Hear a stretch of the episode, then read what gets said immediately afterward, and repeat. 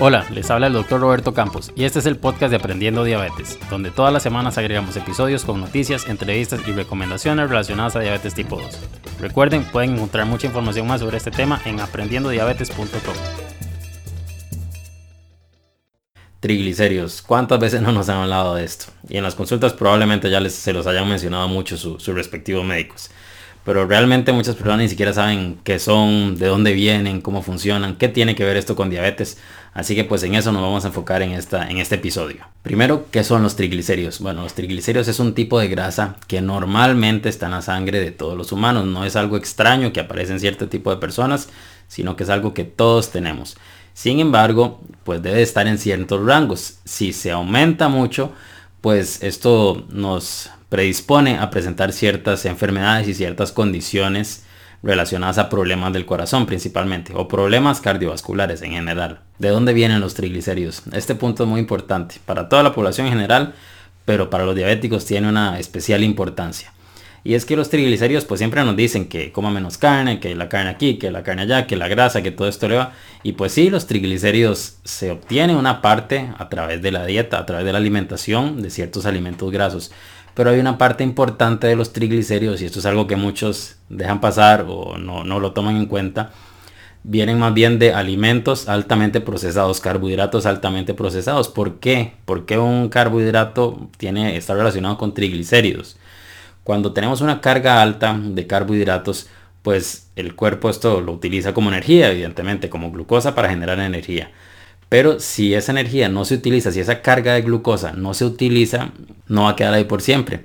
Hay que convertirlo en algo que se pueda reservar, que en este caso va a ser grasa. Entonces, una vez que la persona tiene un nivel muy alto de glucosa, el cuerpo busca la manera, ya que la persona no va a utilizarlo, de reservarlo, de mantenerlo como, una, como un material de reserva, que es transformarlo en grasa. Entonces el cuerpo se encarga de que esa glucosa en exceso se transforme en triglicéridos.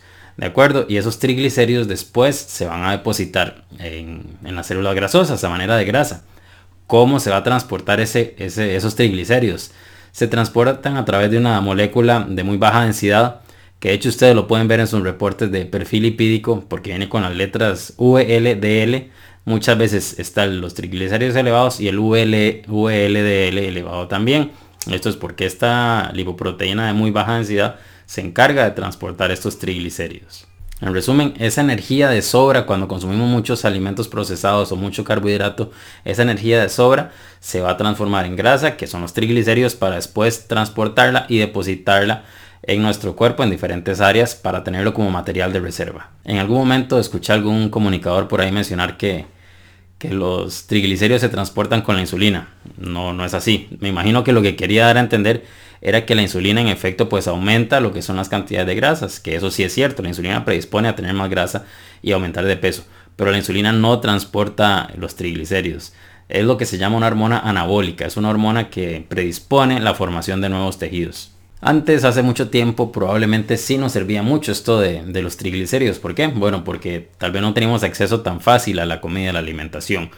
Si qué sé yo, cazadores y recolectores tenían en algún momento mucha alimentación, mucha comida, exceso de comida, podían alimentarse, eh, obtenían esta grasa que se reservaba y cuando venía algún momento de la vida pues un poco más complicado, que habían pocas raciones de alimento, pues se puede utilizar esta grasa para sobrevivir ese tiempo. Algo así como lo, como lo que hacen los osos, que los osos que hibernan, que cuando se van a hibernación van bien gorditos, se introducen en sus cuevas y ya después salen muy muy flacos.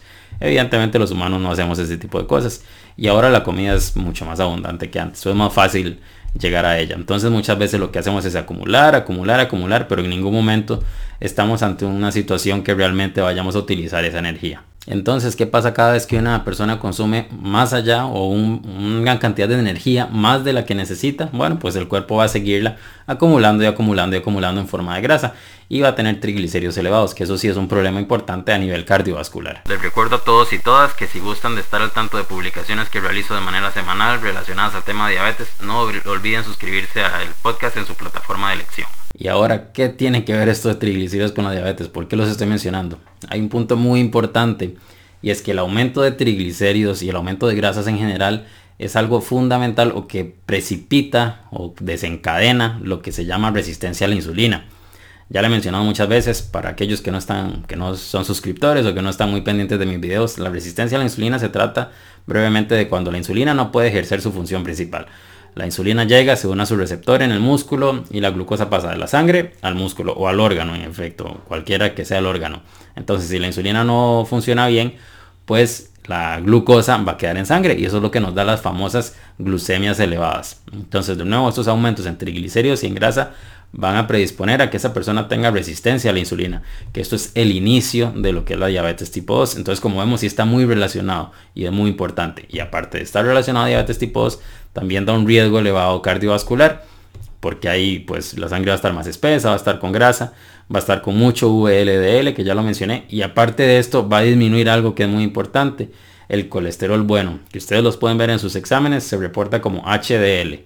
Es una lipoproteína de alta densidad eso se va a disminuir y eso no es algo que buscamos. Es por esto y muchas otras razones que yo en muchos de mis episodios he hablado de que pues, la diabetes no es simplemente un número, no es simplemente un valor de glucemia. Son muchas cosas porque muchas áreas del cuerpo se pueden afectar y hay que enfocarse mucho en el estilo de vida saludable, la alimentación, la actividad física. No es esto de la dieta milagrosa, el té milagroso, la hoja de tal producto ahí que me la tomo y ya se me curó todo. No, enfóquense en su estilo de vida que eso es, así es como tiene que enfrentarse a esta condición. Ya vimos un poco esto de triglicéridos, qué son los triglicéridos, cómo se crean, cuál es su función, cuál es el problema, tanto en la población general como en los diabéticos, por qué los altos triglicéridos desempeñan un papel importante en, en la creación de lo que es diabetes tipo 2. Así que espero que haya quedado bastante claro este tema. Mencioné brevemente el tema del metabolismo. Entonces, para la próxima semana sí voy a hablar un poco más a fondo de lo que es el tema del metabolismo. Porque muchas veces escuchamos cuando una persona dice, ay no, yo no puedo bajar de peso porque tengo el metabolismo lento, no, yo padezco la tiroides, mi metabolismo está mal o no puedo hacer tal cosa, no puedo hacer tal otra. Así que vamos a hablar un poco de este tema. ¿Qué es el metabolismo? ¿Por qué es importante? ¿Qué relación tiene con la diabetes? ¿Cómo aumentarlo? Si nos interesa aumentarlo. Bueno, vamos a ver ese tema un poco más a fondo. Así que nos vemos la próxima semana.